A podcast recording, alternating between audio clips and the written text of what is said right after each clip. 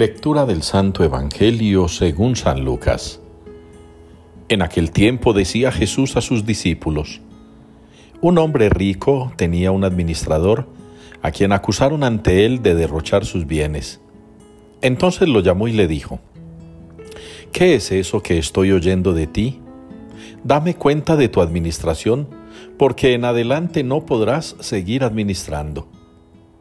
El administrador se puso a decir para sí, ¿qué voy a hacer? Pues mi señor me quita la administración. Para acabar no tengo fuerzas, mendigar me da vergüenza. Ya sé lo que voy a hacer para que cuando me echen de la administración encuentre quien me reciba en su casa.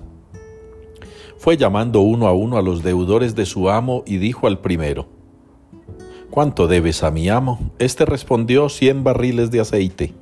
Él le dijo, toma tu recibo a prisa, siéntate y escribe cincuenta. Luego dijo a otro, ¿y tú cuánto debes? Él dijo, cien fanegas de trigo. Le dice, toma tu recibo y escribe ochenta. Y el amo alabó al administrador injusto porque había actuado con astucia. Ciertamente los hijos de este mundo son más astutos con su propia gente que los hijos de la luz. Palabra del Señor. El Señor revela a las naciones su victoria. Es la respuesta que nos une hoy en la liturgia al Salmo 97. El Señor revela a las naciones su victoria.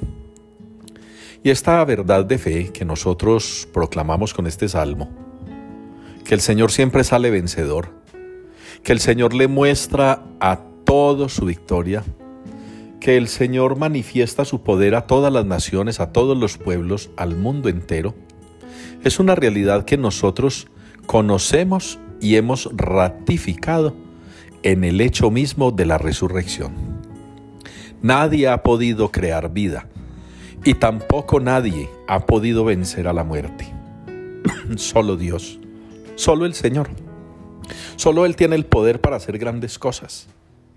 Muchos seres humanos que se creen poderosos, que se creen infinitos, que se creen eh, inamovibles, que se creen insuperables.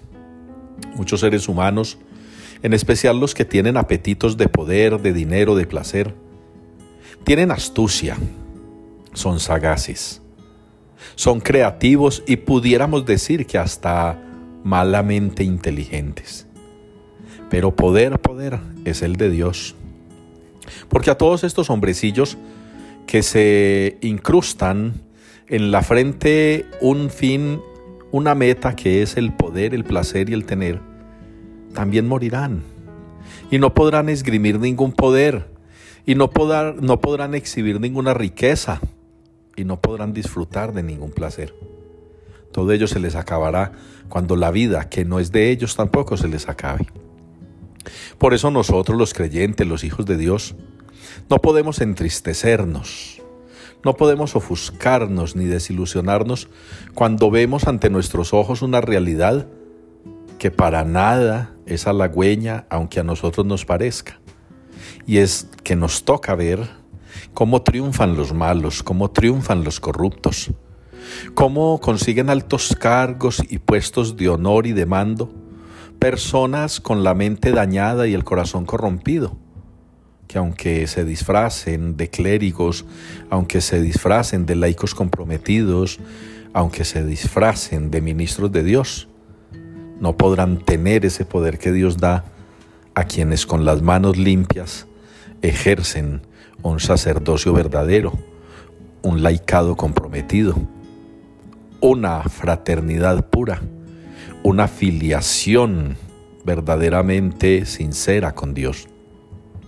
Ustedes y yo preparémonos cada día para ser verdaderos hijos de Dios, para ser mejores personas y creyentes, para que no nos defendamos en este mundo con la astucia de los malvados, de los malditos, de aquellos que nos hacen entristecer porque pareciera que Dios los mima y los protege, pero no ellos mismos van fabricando su sociedad del mutuo elogio y de la protección entre ellos mismos.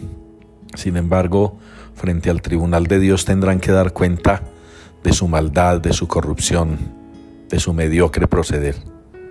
Que ustedes y yo, hermanos, podamos sentir que de verdad el Salmo se cumple en nuestra vida y que el Señor revela a las naciones su justicia, su victoria, que el Señor nos mostrará también al final de los tiempos quién es el del verdadero poder.